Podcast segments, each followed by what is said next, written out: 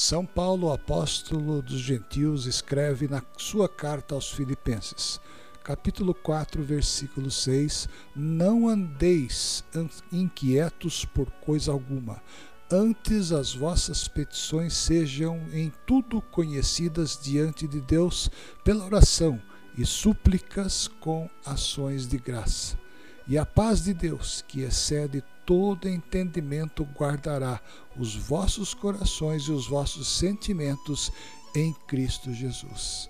Aqui, Paulo, o homem que escreveu um quarto do Novo Testamento, ele orienta aos filipenses, aos irmãos filipenses, que não fiquem inquietos, que não estejam com a sua alma preocupada com o dia de amanhã.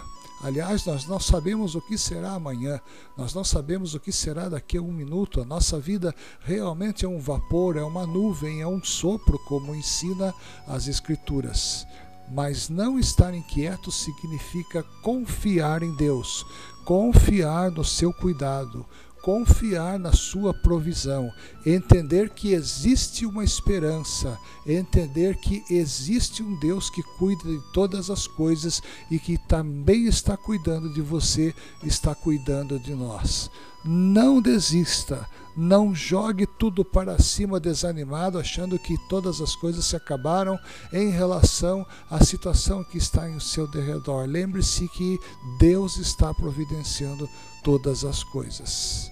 No versículo 19 da mesma carta aos Filipenses, Paulo escreve: O meu Deus, segundo as suas riquezas, suprirá todas as vossas necessidades em glória por Cristo Jesus. Lembre-se que neste momento Deus está trabalhando por você. A mão de Deus é sobre a sua vida. Amanhã existe uma esperança, amanhã existe uma, um novo amanhecer e também uma nova vida. Deixa Deus cuidar da sua preocupação. Não ande inquieto por coisa alguma. Antes tudo, todo sopro da tua alma seja conhecida diante de Deus pela oração, pela súplica e também pelo louvor. Deus abençoe o seu coração e a sua família, em nome de Jesus.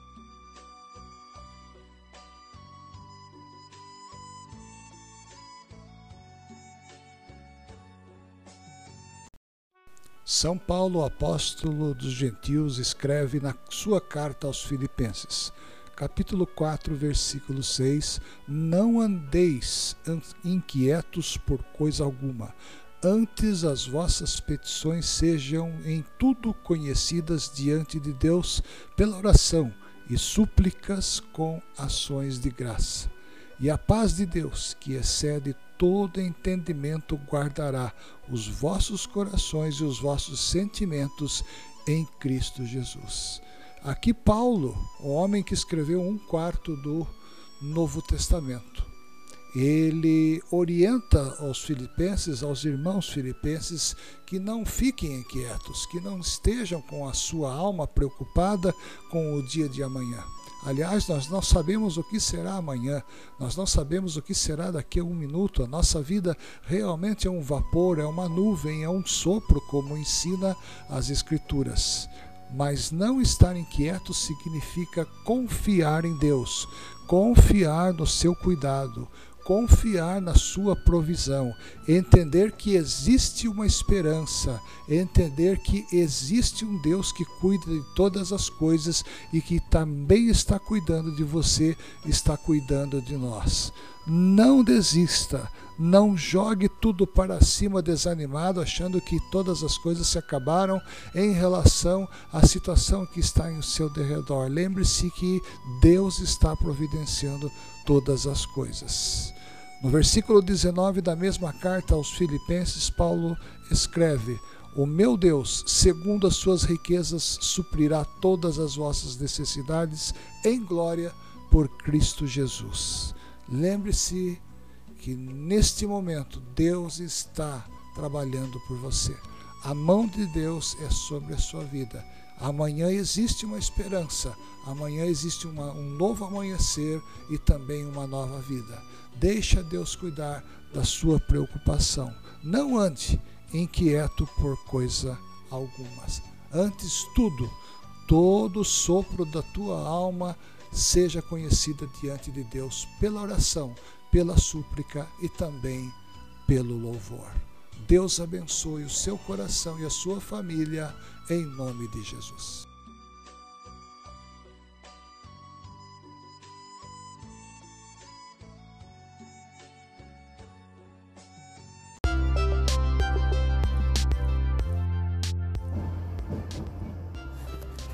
Este aqui é um teste de gravação de MP3, câmbio, câmbio.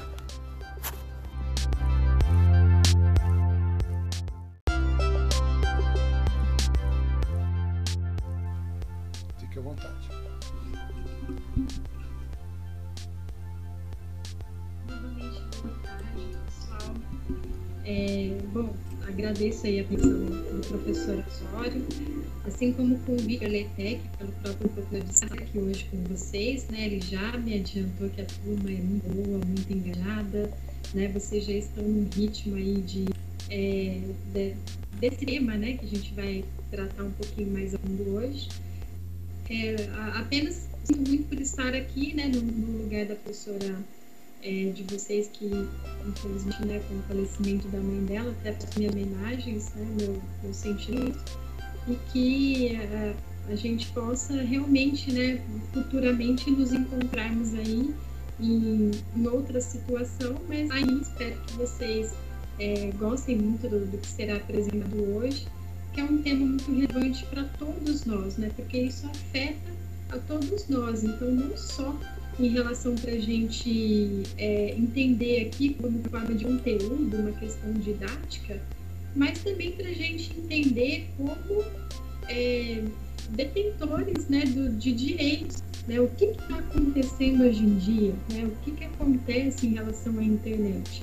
Então, como o professor me disse, vocês estavam vivendo em relação à ética dentro da internet. Só que antigamente é, nós precisávamos né, é, que as empresas, né, aquelas que, que têm acesso a determinados dados pessoais do, dos usuários, que eles implementassem essas questões éticas né, e evitassem é, vazamentos indevidos, uso indevido e assim por diante. Bem como a ética se aplica também às pessoas, né, é, as situações entre particulares, toda essa questão que a gente vê que, que às vezes vazam fotos, vídeos indevidos, né, dos quais as pessoas é, não permitiram o acesso aos demais, a não ser para aquela pessoa específica que foi enviado determinado material e, e isso acaba, né, é, acarretando em, em maiores problemas, em grandes problemas pessoais, inclusive, né. Então a gente vai ver um pouquinho da questão legal dentro desse assunto. Legal no sentido de ver o que, que a lei nos diz, o que, que a lei nos trata. É, vocês agora já devem estar um pouco acostumados, porque a gente entra em algum site, em algum local, a gente já, já aparece alguma mensagem ali é, explicando para gente que aquele site utiliza cookies. Que será que são esses cookies, né? Que captam os seus dados pessoais, então eles querem saber de você se você permite né, essa utilização, se você deseja prosseguir. Se você até clicar no botão que não, você vai conseguir navegar pelo site. Mas se você clicar ali que você permite, então você já pelo menos é, está ciente de que eles estão captando alguns dos seus dados ali, tá bom? Então, só para a gente fazer uma, uma breve introdução, eu trouxe um videozinho bem curto que um vídeo extraído da internet, contudo de, de um local é, seguro, tá? De, de é, existe uma fundamentação, né? É, é um vídeo, é, digamos assim, é, não foi formulado por uma pessoa particular. Vocês vão ver aí que ele foi formulado por quem realmente entende do assunto. Então, vai dar essa introdução na nossa aula de hoje, tá bom? Então, eu estou aqui como apresentadora. Eu vou dar o play aqui no vídeo para vocês. Se tiver algum probleminha de conexão, cair, é, o, o som estiver ruim, cair o vídeo, travar alguma coisa, vocês me avisem pelo microfone que eu retorno. Então, vou colocar aqui para vocês.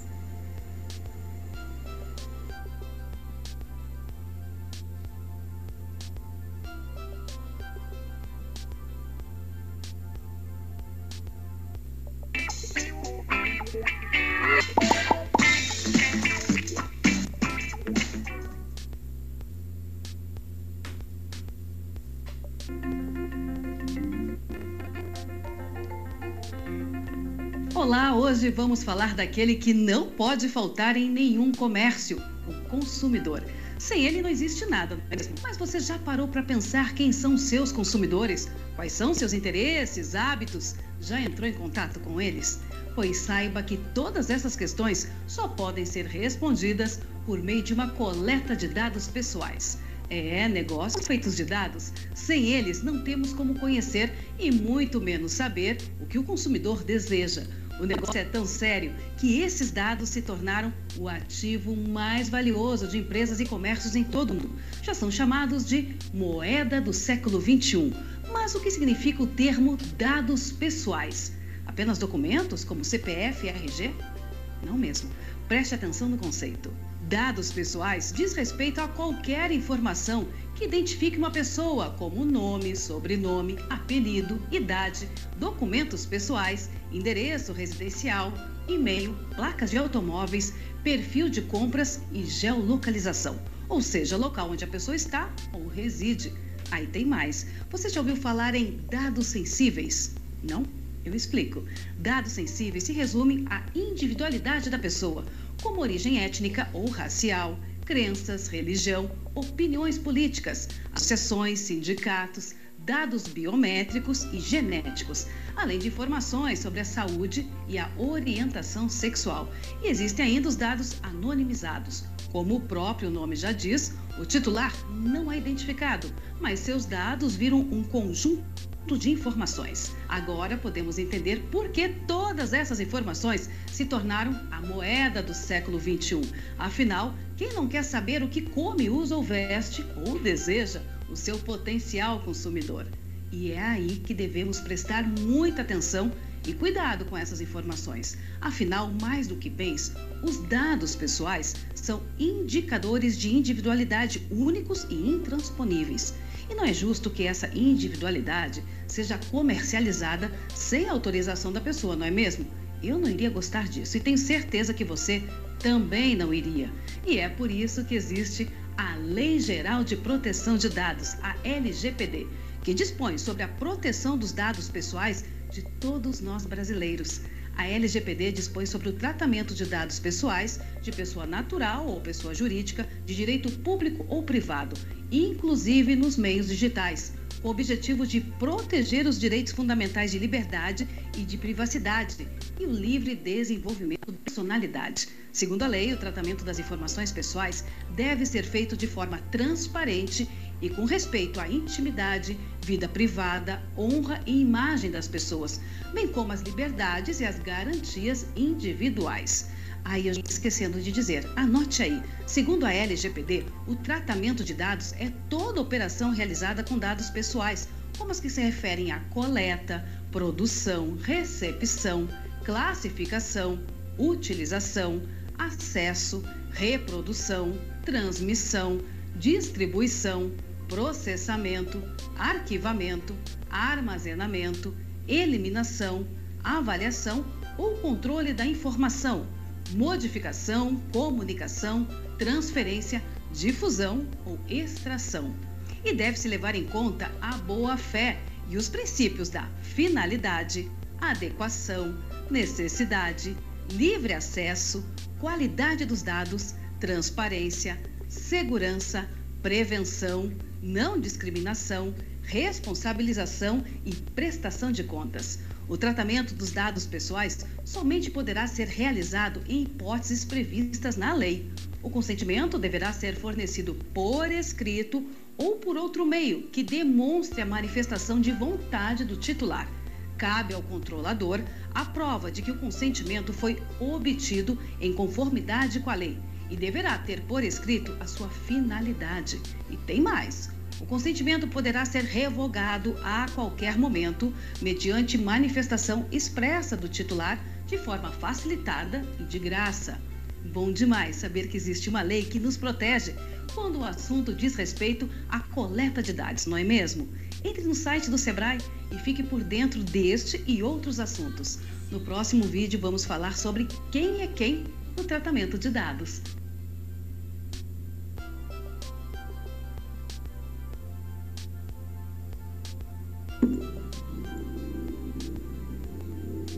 Voltando, pessoal. Bom, então vocês viram, né? Esse vídeo do Sebrae eu vou disponibilizar para vocês. Como nós estamos aqui na sala da biblioteca, é, eu vou colocar, tá, professor, numa pastinha da biblioteca mesmo. E aí o, o, material que eu utilizar agora eu coloco ali. Se de repente tiver algum outro que vocês tenham interesse, eu posso disponibilizar também. O professor pode me, me pedir, tá bom? Tá ok, obrigado, professor. Imagina.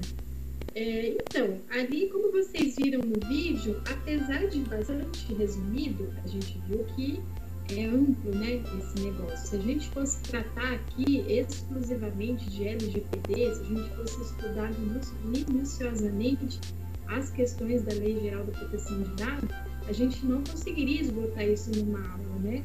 Hoje existem cursos aí que estão é, amparando os auxiliares da justiça, né, quanto também é, a, os empresários, micro e pequenos empresários que precisam se ajustar, se adequar a essa questão.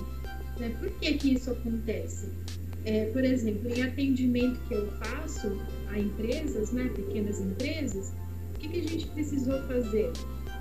vocês viram que a moça diz no vídeo que a gente precisa autorizar de forma expressa, né? A gente precisa é, que aquela pessoa que terá os dados pessoais tratados por nós, que eles autorizem. Nós que eu estou falando como se eu estivesse aqui representando um cliente, uma empresa, tá?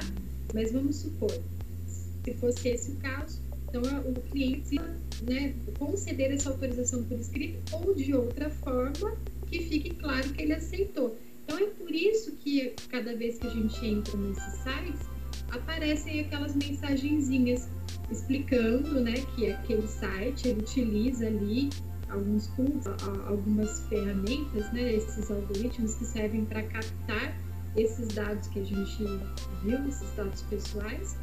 E se a gente clicar que nós autorizamos aquele sim, então tá tudo certo, tá? Depois a gente não pode requerer, a não ser né, se, é, se, se, aqueles dados forem coletados para algo muito específico, se expirar o prazo né, da, desse motivo, dessa coleta desse dado, a gente pode chegar e falar, olha, a partir de agora eu não quero mais o tratamento dos meus dados, enfim, assim por diante. Então, como é um assunto muito, muito amplo, o que, que a gente vai fazer? Eu separei alguns pontos muito importantes em relação a eles, tá? Vou apresentar aqui para vocês, vou trazer, mostrar alguns slides, aí em cima disso a gente vai conversando, batendo papo. De repente, se eu estiver falando, né, vocês tiverem é, algum comentário, alguma pergunta, é, qualquer manifestação, vocês fiquem muito à vontade em fazer, tá bom? É, inclusive, eu, eu vou tentar não compartilhar numa forma em tela cheia para que eu possa ter acesso aqui a, é, ao chat, tá bom? Se alguém quiser escrever alguma coisa pelo chat. Então, só vou fechar o meu, o meu vídeo e manter o microfone. E assim a gente já começa. Deixa eu aumentar um pouquinho a letra aqui.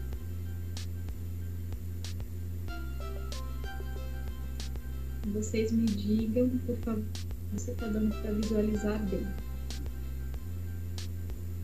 Então, olha lá, todos conseguem visualizar o slidezinho? Ele está em PDF. Sim. Ah, então maravilha. Dá para ver sim, prof. Ah, tranquilo. Então, gente, vamos falar um pouquinho, né? Antes da gente é, entrar na questão da própria LGPD, da legislação em si, Inclusive, deixa eu abrir a lei aqui, né?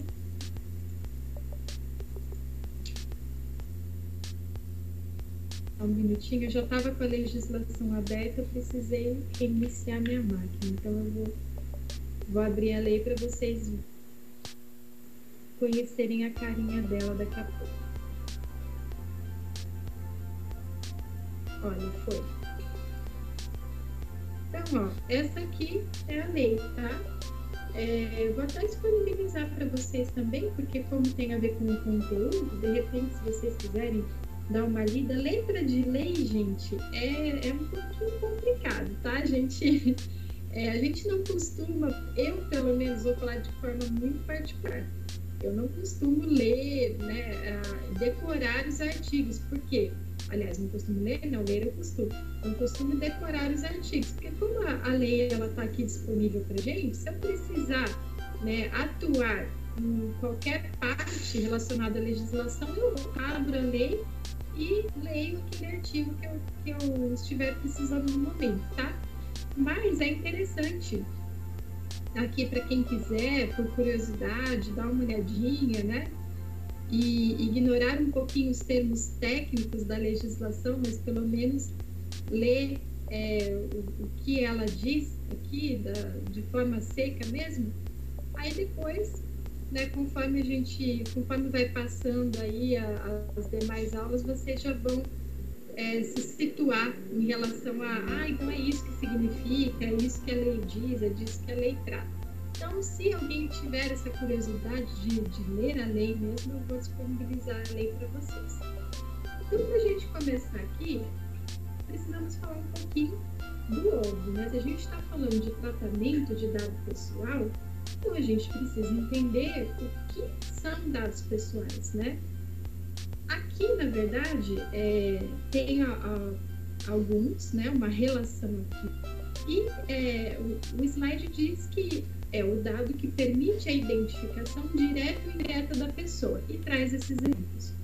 Mas no vídeo, vocês puderam reparar que ela explicou que esses dados podem ser tanto os dados pessoais, que são esses que estão sendo citados aqui nesse exemplo, como nome, sobrenome, data de nascimento, RG, CPF, carteira de motorista, de trabalho, passaporte, título de eleitor, inclusive o endereço lá residencial ou comercial, telefone, e-mail, PUTs, que são esses PUTs que a gente permite o acesso quando a gente está navegando em algum site, né? E endereço de IP, que é um númerozinho que toda máquina possui para poder identificar, né, de que computador, notebook estamos ali acessando a internet. Então, esses são os dados pessoais. Mas no videozinho, a moça ali também falou sobre dados sensíveis, né, e dados anonimizados. Então, só para a gente entender um pouquinho, em relação a dados sensíveis, toda vez eu vou lembrar um pouquinho agora da, da minha época, quando eu frequentava a escola estava na idade de vocês, geralmente a gente preenchia qualquer cadastro à mão, né? Então a ficha vinha, no máximo, ela vinha impressa já com, com os quadradinhos ali para que a gente marcasse só o xizinho onde era para a gente responder. Então tava lá, né? Nome, é, ou, aliás, nome não era X, nome a gente escrevia todo. Mas estava lá idade, é, cor da pele, né? Hoje a gente fala é, ali toda vez que a gente vai preenchendo o cadastro, então tá lá raça, etnia, orientação sexual. A gente, na minha época, por exemplo, é, não, era um pouco diferente essas perguntas, né? Eram perguntas mais padronizadas. Hoje a gente tem é, um leque maior, né? Porque assim como a tecnologia está avançando, então existe aí muita, é, muita, existe a diversidade, existem essas questões. E para tanto, como que a gente consegue mensurar como as empresas, as indústrias ou até mesmo o próprio governo vai conseguir tratar né, é, de, de alguma relação, de algum grupo, sem extrair esses dados né, das próprias pessoas. Então, essas respostas mais pessoais, digamos assim, são esses dados sensíveis, tá? Só que até mesmo esses dados, a gente também tem a oportunidade de é, manifestar se temos ou não o interesse de que eles sejam é, tratados. Então, esses dados mais particulares, digamos assim, com algumas particularidades, ou então que tem a ver a, com a, a pessoalidade mesmo, também, é, nós também podemos incluí-los ali é, nessa questão amparada pela LGPD. E os dados anonimizados. Dados anonimizados, eu vou dar um exemplo aqui, que se alguém mais tiver algum outro exemplo ou alguma situação para relatar para a gente entender, para ver se encaixa, fique à vontade também em trazer. Mas dados anonimizados, agora, em meio à pandemia, o que, que acontece? A gente não, não, não vê constantemente. Olha, é, existem no Brasil hoje existem tantos casos de infecção, tantos casos de, de pacientes curados, né? infelizmente tantos casos de óbito e assim por diante. Como que eles estão calculando isso, né? Eles precisam manter uma base de dados atualizada em relação às pessoas que de repente precisem fazer um teste né, clínico para saber né, se é, está positivo ou negativo para Covid. E aí o que, que acontece? Isso eu vou falar por experiência própria. Eu, eu tive Covid no começo do ano, graças a Deus, né, é, deu tudo certo. Infelizmente tive pessoas próximas e queridas que acabaram vindo ao óbito também mas tivemos a Covid. Só que pouco antes de testarmos positivo aqui em casa, é, nós passamos por uma situação de risco e eu precisei fazer um teste preferi fazer antes de ficar pronto, né, o, o teste ali do, do nariz, que a gente coloca o cotonete no nariz. Antes disso, eu preferi fazer também o de farmácia, que era para ter uma ideia, né? Já que eu tinha que esperar uns de três a quatro dias do outro teste, a gente fica com receio e já quer saber se de repente não seria ideal já isolar.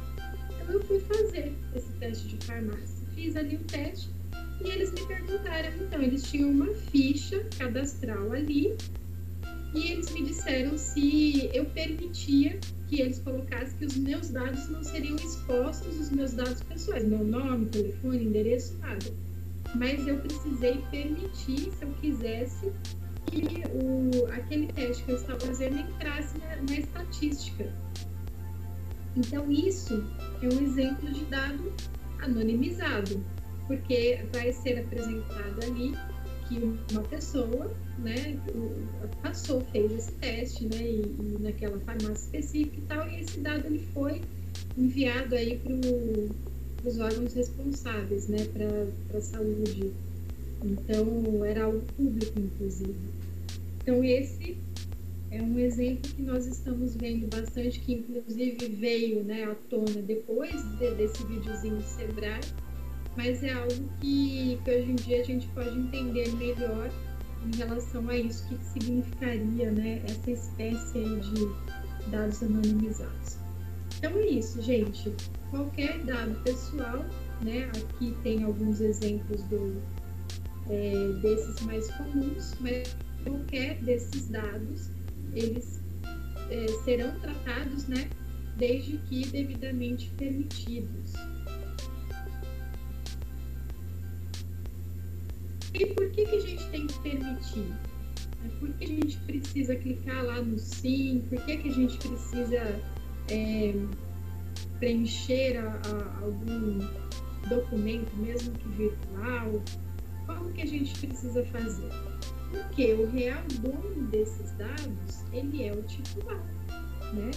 E não quem está utilizando esses dados. Até porque, na maioria das vezes, os nossos dados pessoais nem são utilizados por nós mesmos, né? Porque a gente, né, o que, que a gente vai fazer com todos esses dados? A gente só utiliza realmente quando a gente vai preencher algum cadastro, alguma coisa, né? Então, seja para realizar uma compra pela internet, seja para responder aí alguma é, responder algum questionário, né? ou então para a gente é, para uma empresa, né? enfim, nós somos os titulares, mas na verdade quem acaba utilizando são os outros. Então é por isso que qualquer uso ou mudança na forma de uso precisam ser autorizados pelo titular através de consentimento expresso. Vejam que aqui no slide é, só está escrito consentimento expresso. O que é expresso, né? Ai, falando expresso, esse horário já me lembra de café, gente. Adoro café. Mas aqui é outro expresso. tudo que é escrito, preto no branco, é expresso, tá?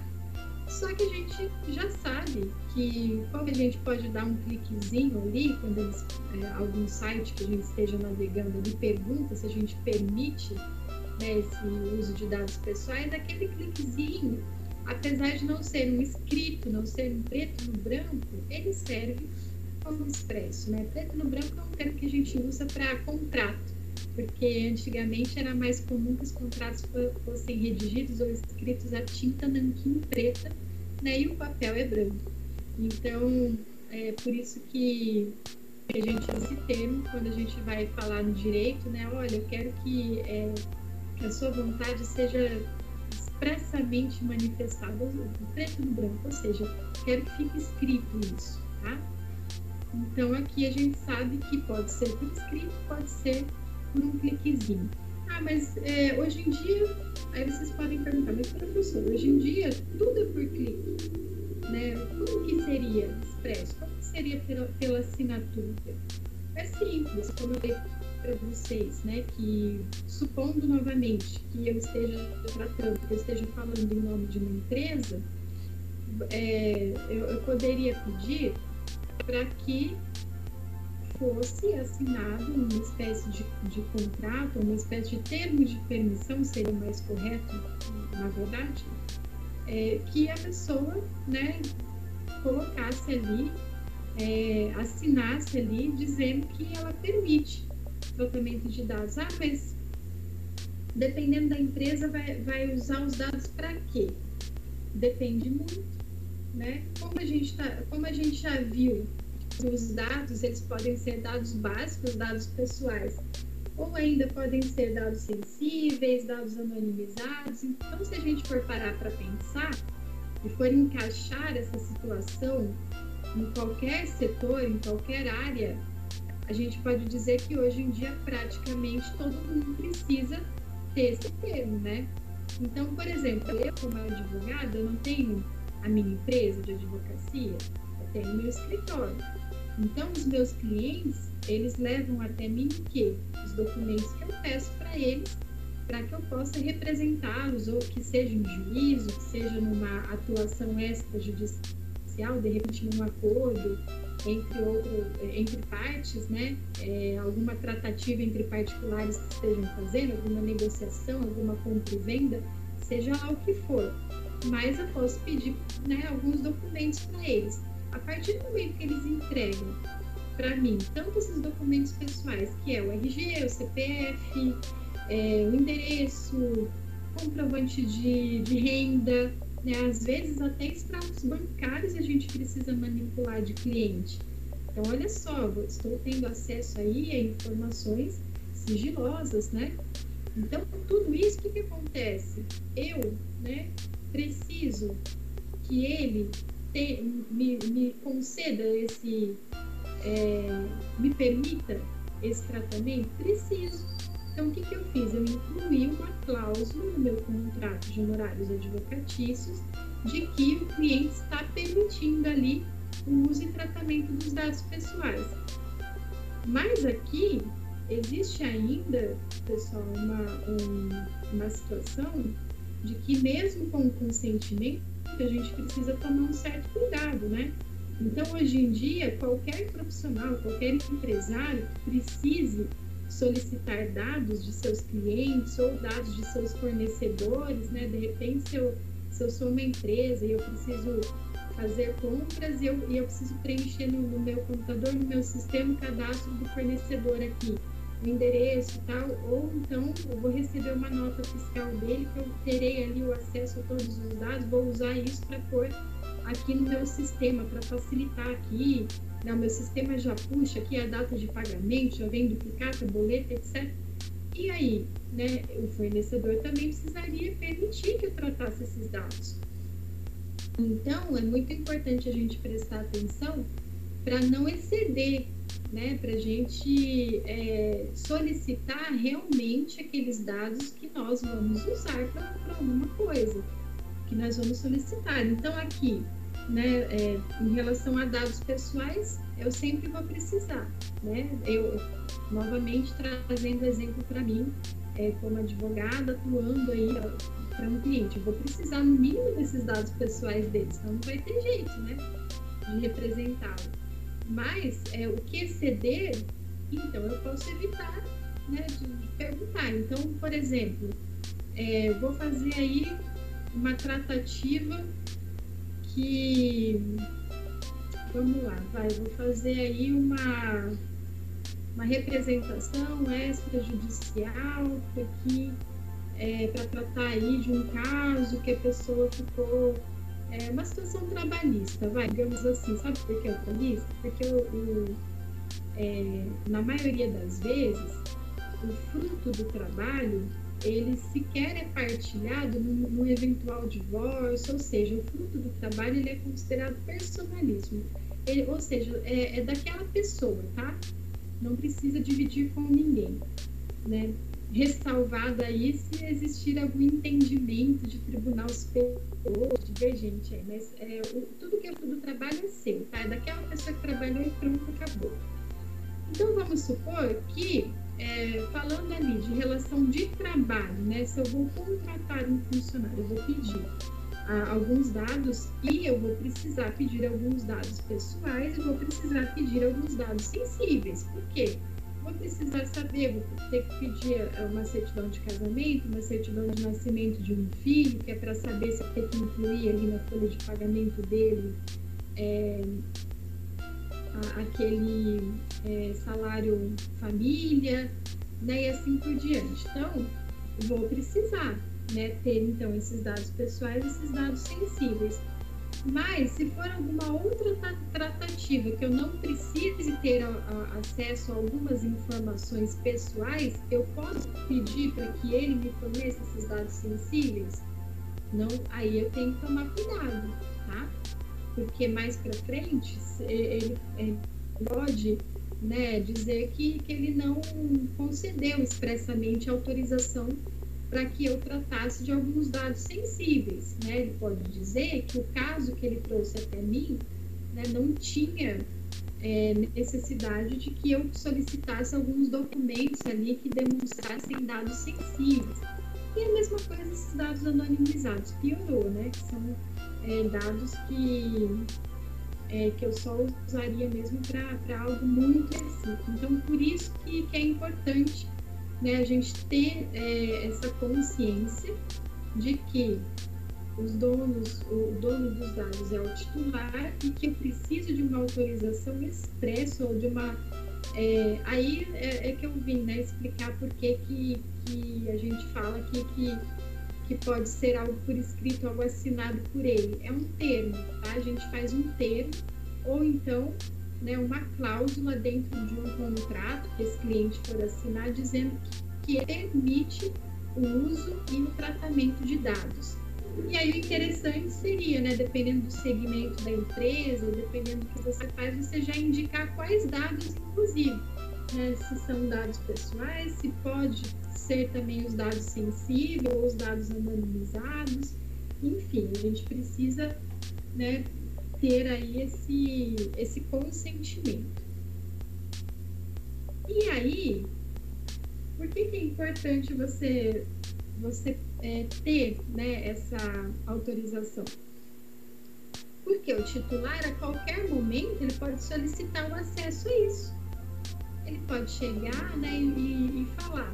Aí vocês vão falar, nossa, professor, então se eu quiser saber se aquele site que eu entrei que pediu para que eu clicasse ali, se eu permitisse, se eu permitia que ele usasse os meus dados. Eu posso pedir o acesso aos dados que eles estão usando? Você pode pedir, né?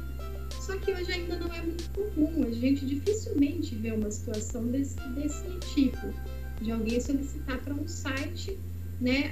Assim, estou dizendo esses sites que a gente costuma usar. Às vezes até um site é, que a gente entra para ler uma matéria, para fazer um trabalho, né? Alguma coisa que às vezes a gente está tá entrando ali só para visualizar algo mesmo, que a gente não vai nem, por exemplo, fazer uma compra, é, fazer nenhum, nenhum tipo de transação.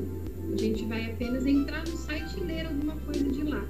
Mesmo assim, né, você poderia pedir se você quisesse e poderia, inclusive, pedir para corrigir algo que eventualmente tivesse errado, né? ou eliminar alguns, desses dados a qualquer momento. Né? Então, é, isso é permitido, isso é possível. A gente não vê na prática. Por isso eu até falei para vocês que qualquer coisa que eu fale aqui, se alguém tiver passado por alguma situação e quiser compartilhar conosco, como é, é uma novidade, né? Não é novidade o banco de dados. O banco de dados a gente sabe que as empresas aí utilizam há muito tempo, né? É uma técnica aí para poder é, ver, né? Quem quais serão os seus possíveis clientes, como agradar os seus possíveis clientes, do que os seus possíveis clientes gostam, como a gente vai atrair esse público. Então, dados pessoais são, são bastante comuns há um tempo, mas essa proteção, né, essa lei, ela é uma novidade. Então, por isso que a gente não tem ainda é, muita bagagem, né? É, já temos aí bastante avanço em relação a aplicação da lei na, na prática, mas esse tipo de situação aqui, por exemplo, eu ainda não vi alguém tivesse solicitado algum site, né, ou uma correção, ou alguma eliminação de dados, ou até mesmo revogado a autorização, né? Que a gente pode fazer isso também. Assim, a, você clica ali que você permite a utilização do, do uso de dados, só que você pode revogar a qualquer momento nessa utilização. Fica a seu critério. Então, é, olha aqui que interessante. Pode inclusive se opor caso perceba alguma utilização de dados sem seu consentimento e fazer reclamação formal da constatação, tá? Mas aí onde que eu vou fazer reclamação formal? Aí depende do, do local que você estiver aí é, descontente, tá? Então, se for o site, você precisa procurar meios de, de contatar aí é, um saque, algum atendimento aí ao cliente, ao consumidor, para que você possa fazer essa reclamação de forma formal. Se não adiantar, né, a gente sabe que o caminho qual é? Na, é se você estiver falando como consumidor, se o seu descontentamento for de repente um site de vendas, então você vai procurar o telefone ali. Se não der certo, você vai procurar um PROCON. Se não der certo, aí você já procura um advogado, porque você vai precisar judicializar, tá? Se for esse o, o caso, é assim, este é o caminho, assim que funciona. Como eu falei agora há pouco, que eu dei um exemplo aí de relação trabalhista, né, de é, para o caso, assim, se eu, se eu estivesse, é, se eu fosse RH de uma empresa que estivesse fazendo uma contratação, um registro ali em carteira, então eu falei que eu tenho essa opção de pedir né, dados, inclusive sensíveis para o colaborador, ele vai ter que me apresentar para eu saber ali como é que eu vou né, fazer o registro dele. Agora, em relação ao empresário, ao dono da empresa, né, fora o setor exclusivo da RH, vocês sabiam que o ideal, a partir da implementação dessa lei, seria de que todo e qualquer funcionário, colaborador de empresa, de comércio, de indústria, é, que ele expressamente permita aquela empresa a fazer o tratamento de dados pessoais dele por ele ser o trabalhador? Porque veja bem, todo mês vai ter que ser feito o quê? Folha de pagamento, né? Todo mês são acessados esses bancos de dados que estão ali, né? Os registros desses funcionários para fazer, de repente, ah, agora, né? A gente está a partir do mês que vem vai começar aí a, o pagamento da primeira parcela de 13 terceiro, né? E aí já, já começa a ficar legal a coisa em ritmo de final de ano, né? E que é uma data assim que, que pra gente é bem legal, porque daí começa, né, 13 terceiro, daqui a pouco vem férias e assim por diante. Mas para poder mexer em tudo isso e regularizar e ter sempre tudo certinho, a empresa está ali acionando o banco de dados dos seus funcionários. Então, o ideal, segundo a lei, né, se a gente for aplicar realmente né, como está ali na lei, é que a empresa também tenha essa, essa autorização expressa, tá? Então aqui a gente fala muito sobre site, sobre é, banco, sobre outras coisas e às vezes a gente passa batido sobre alguns pontos aí que, na minha opinião, é, é bem importante, porque, como eu falei, é, atinge né, todos nós. Né, todo mundo tem aí um, alguma relação nesse, nesse sentido.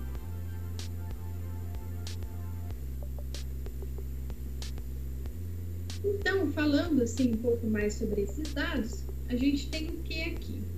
O consentimento para uso de dados deverá ser fornecido por escrito ou por outro meio que demonstre a efetiva manifestação da vontade do titular. Então, aqui já regularizou né, o, o slide anterior que estava constando que, que somente é, deveria ser na forma expressa, mas aqui já explicou para a gente que em relação aos dados pode ser, é, a gente precisa demonstrar de alguma forma. No momento do consentimento, o controlador deverá informar nós quem é esse tal de controlador. A gente vai ver um pouquinho mais para frente.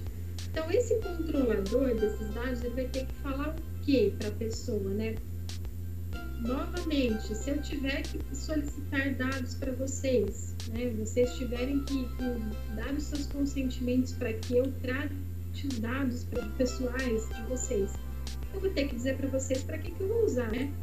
Então, eu vou ter que apresentar o quê? Uma finalidade específica da utilização dos dados, né? a forma e a duração da utilização, a identificação do controlador, no caso, né? no nosso exemplo aqui seria eu, informações de contato controlador, né? informações acerca do uso compartilhado de dados pelo controlador e a finalidade, responsabilidades dos agentes que realizarão a utilização, e direitos legais do titular, né?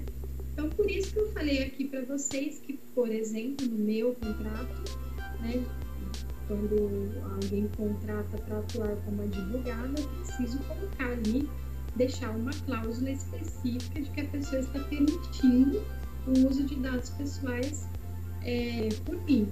E por isso que eu também falei que é muito importante a gente especificar, né? Se eu estarei é, tratando ali os dados pessoais, os dados sensíveis, eventualmente dados anonimizados, preciso dizer, né, para que, que eu vou usar aquilo, é, por quanto tempo, né, me identificar, a pessoa vai ter que saber, né, quem sou eu, justamente para possibilitar que ela venha, né, e, e, faça valer ali o direito que ela tem de me pedir. Falar, olha, eu, eu vim aqui para saber quais são meus dados pessoais aí que você tem, né, cadastrado aí no seu sistema. Eu quero saber.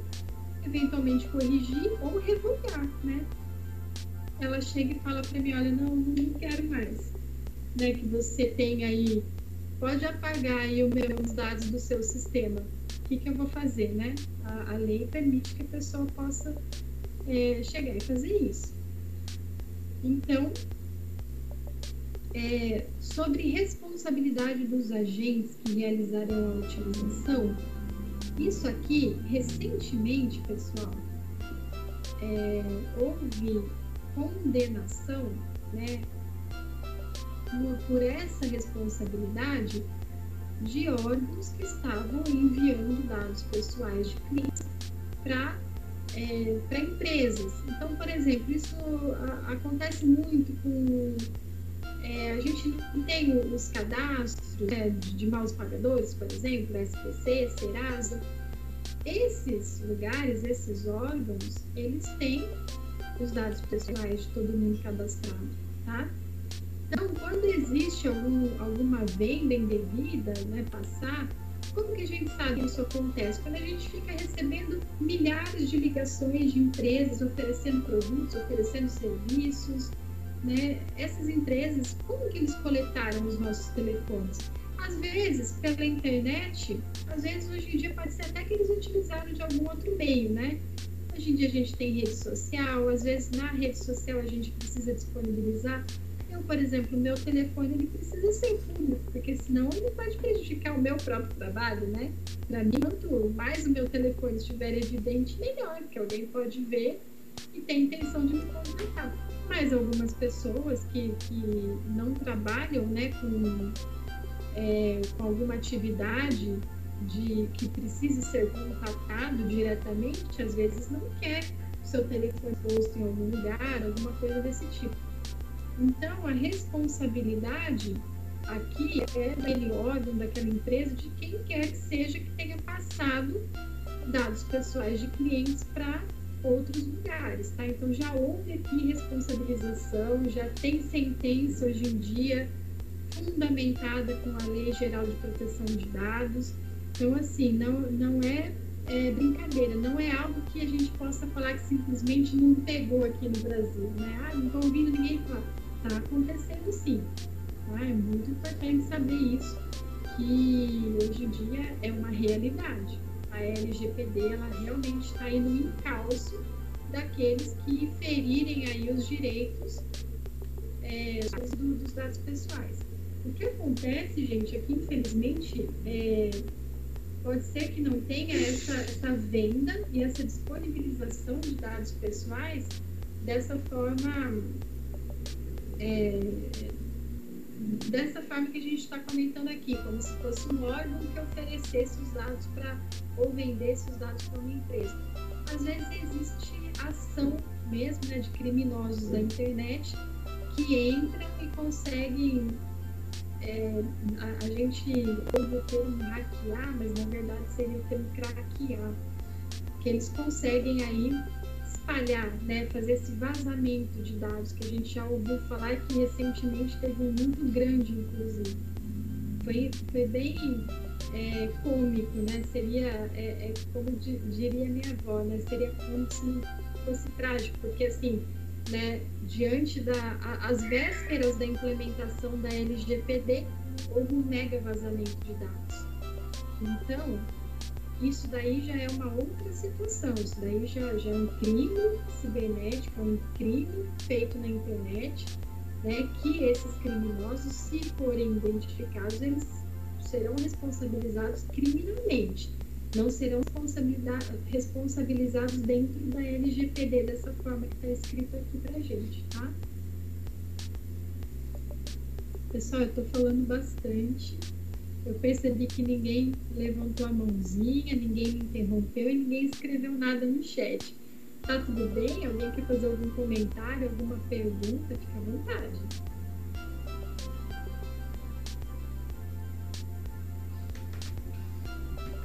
Tranquilinho? Vou continuar então. Eu acredito que esteja tudo bem, a gente está entendendo bem. Ah, maravilha então. Obrigada, Rafael. Então, aqui para a gente entender né, essa separação, essa divisão. Do que, que a gente está falando aqui? Então, estamos falando é, de dados pessoais. Então, o que é o dado pessoal? Vamos resumir: são informações relacionadas. É, aliás, aqui no singular. Então, dado pessoal é a informação relacionada à pessoa natural, identificada ou identificável. Ou seja, né, aqui precisa é, saber de quem a gente está falando. Então, aqui é aquela situação de a gente oferecer os nossos dados pessoais, como nome, RG, CPF, endereço, etc. Banco de dados é um conjunto estruturado de dados pessoais estabelecido em um ou em vários locais, em suporte eletrônico ou físico. Isso aqui é, é algo mais tec... tecnológico. Né? Falou palavrinha difícil, dá uma enroscada. Por quê? Porque aqui é, é o que eu falei, é, geralmente o banco de dados ele é mantido pela empresa né, para saber, para entender um pouco melhor os seus clientes, o perfil né, do que gosta, do que não gosta. Então aqui as empresas né, utilizam esse banco de dados para poder é, saber como elas vão atuar e como elas vão agradar aí o, o, o público-alvo. O titular, nós já sabemos que é a pessoa natural a quem se referem os dados pessoais, que são objeto de utilização. Né? O controlador é a pessoa natural ou jurídica de direito público ou privado a quem competem as decisões referentes à utilização de dados pessoais. Então, aqui é a empresa, aqui é a loja que mantém o seu cadastro, aqui é aquele site que te avisa sobre os cookies e você permite aí o uso por eles, tá? Eles estão controlando os dados pessoais. Já o operador é a pessoa natural ou jurídica de direito público ou privado que realiza a utilização de dados pessoais em nome do controlador.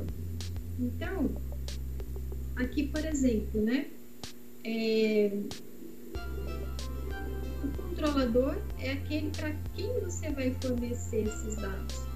Agora, o operador, ele vai efetivamente fazer né, esse tratamento em nome de, desse controlador. Então, se você entra lá no site de vendas, e aí está escrito ali, né, que esse site utiliza cookies, etc. E tal, você coloca lá o seu sim que você quer, né? Aí efetivamente você vai fazer a compra, você vai é, formalizar aquela operação. Então, o que, que acontece? A partir dali, né, é, de repente pode ser gerado ali uma fatura, pode ser gerado é, um boleto, alguma coisa ali, que não, não somente aquele site em que você está navegando, que você está realizando essa compra, vai precisar né, ter acesso ao, aos seus dados cadastrais. Então, é um dentro do outro. Pode ser que exista uma situação em que aquele que você permitiu o uso de dados, ele não seja é, o único a fazer o tratamento do, dos dados, tá? Então, é, por isso que existem essas figuras separadas de controlador e de operador. E a gente está falando de tratamento de dados, tratamento, tratamento, o que, que significa? O tratamento é toda operação realizada com dados pessoais, como as que se referem à coleta, produção, recepção, classificação, utilização, acesso, reprodução, entre outros, né? Tudo isso daqui, inclusive, a gente viu a moça repetindo lá no, é, no videozinho que a gente assistiu, tá?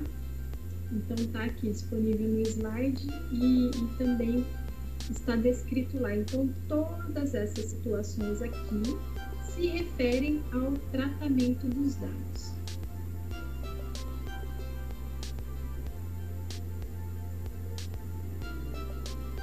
Aí, destaquei aqui para vocês, né, bem, de uma forma bem é, fácil de visualizar, quais são né, as hipóteses em que os dados pessoais poderão ser utilizados.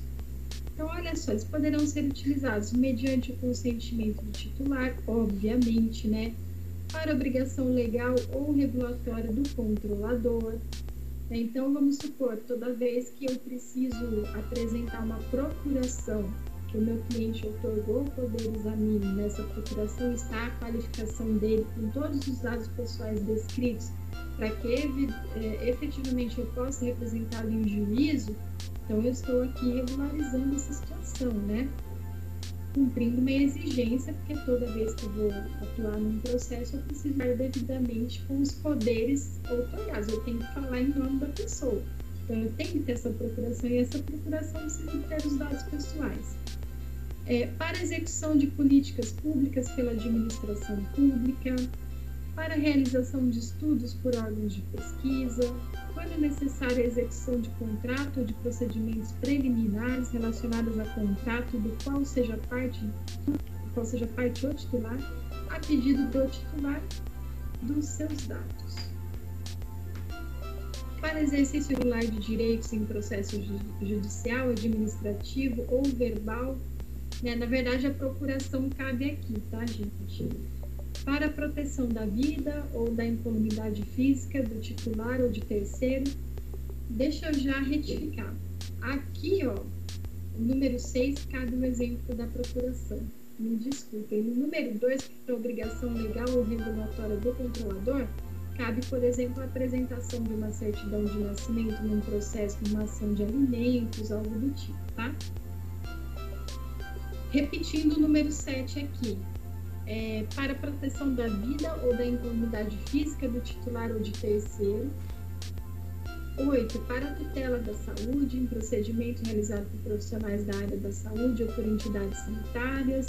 9. Quando necessário para atender os interesses legítimos do controlador ou de terceiro, exceto no caso de prevalecerem direitos e liberdades fundamentais do titular que exigem proteção dos dados pessoais. E décimo, para a proteção do crédito.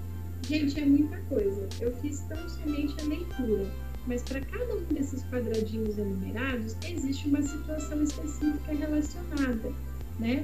Então aqui, por exemplo, né, é, tutela da saúde em procedimento realizado por profissional da área da saúde, é, ou seja, né, se de repente a pessoa está ali passando mal, precisa de um tratamento urgente médico, aí agora, né, vai precisar fazer uma ficha, fazer um cadastro, precisar entrar em atendimento então, tudo bem, vai poder tra tratar os dados para essa finalidade. Para a proteção da vida da incolumidade física do titular ou de terceiro, uma situação de, de urgência emergência, precisa ali, trata os dados. Proteção ao crédito, né? banco ali precisa fazer alguma transação em nome do, do titular, né? Dali, da, não só o titular da, é, dos dados pessoais, mas da conta, etc. Então, né, vai poder fazer. Então, aqui é, é para a gente ter uma noção e depois a gente vai encaixando no nosso dia a dia, né, conforme é, as situações vão surgindo, vão acontecendo. Da mesma forma, aqui estão discriminados os direitos do titular, né? que são aqueles que, que nós já comentamos, mas aqueles estão elencados para uma melhor visualização. Aí depois, inclusive, vocês podem até ler com, com mais calma, né? Vão entender melhor. E a respeito da conservação dos dados, que significa o quê? Foi permitido que eu usasse, mas e para eu manter esses dados no meu cadastro, né? Para eu manter no banco de dados. Então, olha só, a conservação dos dados poderá ocorrer nas seguintes finalidades. Cumprimento de obrigação legal relatória do controlador, que é o que estava lá em dos quadradinhos, né? Então, para ver a importância dele, ele está aqui discriminado novamente Estudo por órgão de pesquisa garantida sempre que possível a anonimação dos dados pessoais. Aqui, inclusive, pode ser que caia né, algo parecido com o exemplo que eu dei para vocês, né, da questão aí de, de, de repente, algum estudo específico relacionado à Covid, né? Transferência a terceiro, desde que respeitados os requisitos de utilização de dados dispostos na lei, ou uso exclusivo do controlador, vedado seu acesso por terceiro, desde que anonimizados os dados. Então, nesse último caso aqui, eh, não pode ocorrer né, a, aquela situação que nós vimos logo acima, que o controlador ele pode coletar os dados pessoais, mas alguma outra pessoa possa né, utilizá-los, possa manipular esses dados. Nesse caso aqui, é, é pode ser vedada essa hipótese. A pessoa pode é, falar que ela consente o uso simplesmente pelo controlador. E aqui a gente vai falar um pouquinho, né, algumas situações em que se aplicam a lei da LGPD. Então, ela se aplica a qualquer utilização de dados pessoais realizada por pessoa natural ou jurídica, seja de direito público ou privado, né, independentemente do meio, do país, de sua sede, né, onde estejam localizados os dados, desde que o uso seja realizado no território nacional, a utilização tenha por objetivo a oferta ou os fornecimentos de bens ou serviços, ou o uso de dados de indivíduos localizados no território nacional, os dados pessoais objeto da utilização tenham sido coletados no território nacional. Tá? é uma lei nacional, gente. Então a gente precisa que a sua aplicação respeite a territorialidade, né? É, falando de territorialidade aí, o professor, se eu falar alguma bobagem em relação à geografia, ainda bem que o professor Osório está aqui para me corrigir, né? Tranquilo, tá, tá bem embasado. E quais seriam então as cidades, se alguém de repente desrespeitar todo esse regulamento trazido pela LGPD. Então, ela tem penalidades rigorosas, inclusive, tá? Então, o que, que pode acontecer? Advertência. É, advertência é a pessoa levar um quadro e falar, viu, você não pode fazer isso, ok. Advertência é o menor dos problemas aqui. Obrigação de divulgação do incidente. Né? Então, por exemplo, nessa questão de vazamento de dados, vamos supor que o órgão SPC tenha vendido dados né, que eles tinham em mãos ali para empresas terceiras. Eles vão ter que é, é, essa eles vão ter que divulgar esse incidente. Eles vão ter que olha aconteceu isso vazou ou vendi eliminação de dados pessoais né, aí multa de até 2% do faturamento da pessoa jurídica ou seja do faturamento da empresa né? É, e, e, aí, no caso dessa multa, tem um limite, né? Ela é limitada ao de 50 milhões por infração, né? Mas olha o limite, gente. Imagina, você tem que pagar 50 milhões por, por descumprimento aqui a legislação. É duro? Além das possibilidades de aplicação das sanções administrativas, civis ou penais previstas em lei. Ok? Ah, então, pessoal, é isso. Muito obrigada, tá? Agora eu vou abrir, a gente tem alguns minutinhos aqui, mas dá tempo de vocês fazerem perguntas, então fiquem à vontade aí para se manifestarem, tá bom?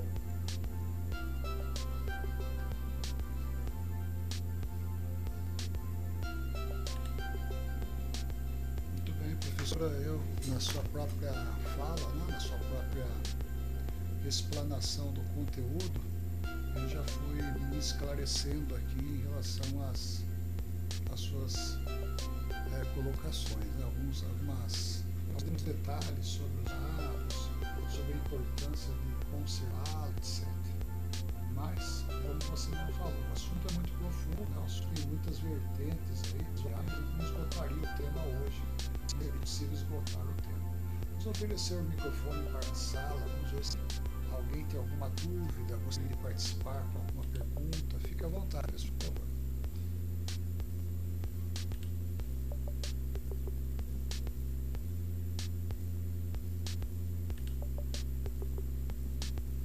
Uau, mas que silêncio, hein? Será que aconteceu?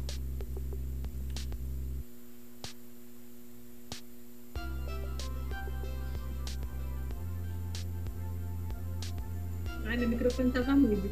Gente, pode ficar à vontade. Inclusive, estou é, disponibilizando aqui o meu contato pessoal, tá? Então, vocês fiquem à vontade de me procurar nas redes sociais, em me chamar pelo WhatsApp. De repente, se surgir uma situação depois da nossa aula de hoje que me tragam dúvidas, gerem dúvidas, vocês podem chamar, fica à vontade.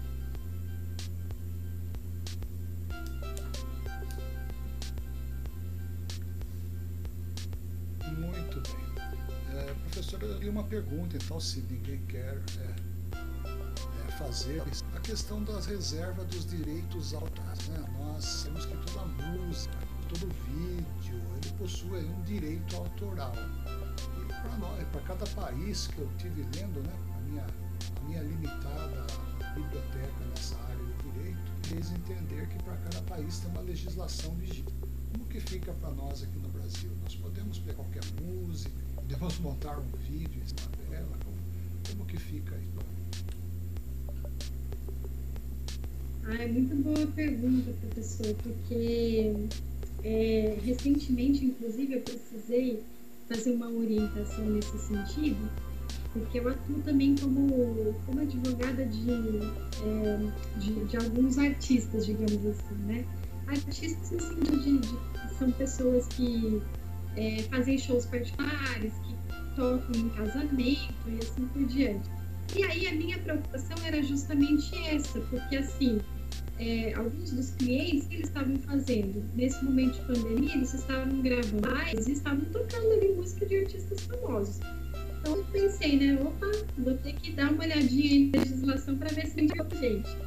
E aí, é, conversando com os empresários, né, que atuam com eles, eles me explicaram que existe sim é um órgão aqui no Brasil que, é, no qual é feita uma solicitação para é, o uso de determinadas músicas em ambientes que tiverem maior número de pessoas, ali, né, show aberto, algo assim.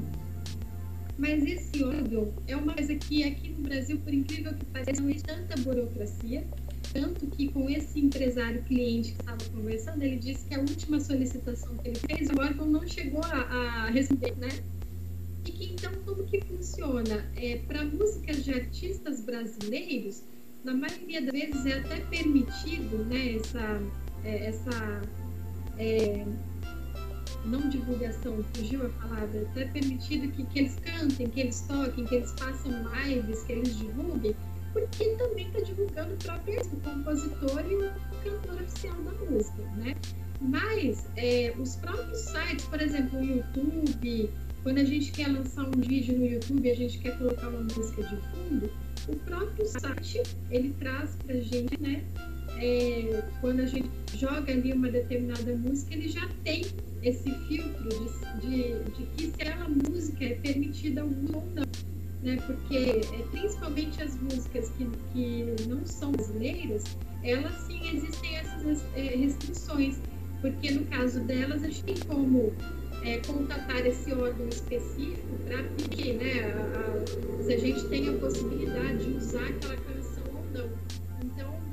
As músicas internacionais, geralmente, ela, hoje, né, as próprias redes sociais estão fazendo esses filtros. Então, se a gente quer colocar, por exemplo, um story a gente coloca uma musiquinha ali, eles vão abrir uma lista pra gente, até o plano de busca. Se a gente coloca uma música ali, não aparece, né?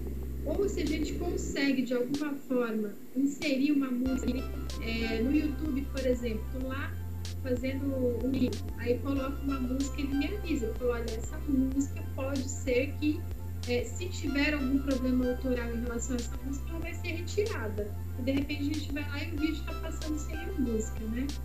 Então, é, não sei se era exatamente essa a sua pergunta, professor, mas é, em relação aos artistas nacionais, existe sim um órgão, mas é, não, é, não é muito burocrático, então a gente acaba divulgando em lives, festa de casamento, aniversário, né, barzinho, é, sem que haja restrição em relação. Agora, o que o artista não pode fazer é gravar aquela música, é, é né? É, numa festa, tudo bem, ele não, é, as pessoas para ouvir cantar aquela música, por isso ele pode cantar. O que ele não pode fazer, por exemplo, ó, fiz uma live particular, para você assistir a minha live você vai ter que pagar, e nessa live particular ele canta músicas desses artistas aí. Isso ele não pode fazer. Mas não houver remuneração, falando de, de brasileiros, né? É, na maioria dos casos é permitido. Agora, quando não é permitido, nessa forma aí de vídeo, de, de YouTube, de Instagram e tal, esses próprios sites de relacionamento já estão colocando devidos filtros. São responsáveis, né? Preocupação minha aqui que eu tenho músicas também, né? Mas todos com músicas gratuitas ou músicas que a gente vai no próprio computador, né? Mas em relação a isso é bem diferente com o de outros países, a legislação muda mesmo. Obrigado pela resposta. Só se por gentileza, fica à vontade. Alguma pergunta, ação? Onde estão? O que aconteceu hoje, Só porque eu falei essa lei, ela é muito restrita, o pessoal tá com medo, ai meu Deus. Se eu falar alguma coisa aqui, será que eu vou estar divulgando dado de alguém? Pode ficar, gente, tá tranquilo. A lei dos dados, né? Mas tá bom. Pessoal, não há dúvida, por favor, dá um bom. Só pra gente ter aí ideia. Eu não sei se chegou alguma mensagem professora,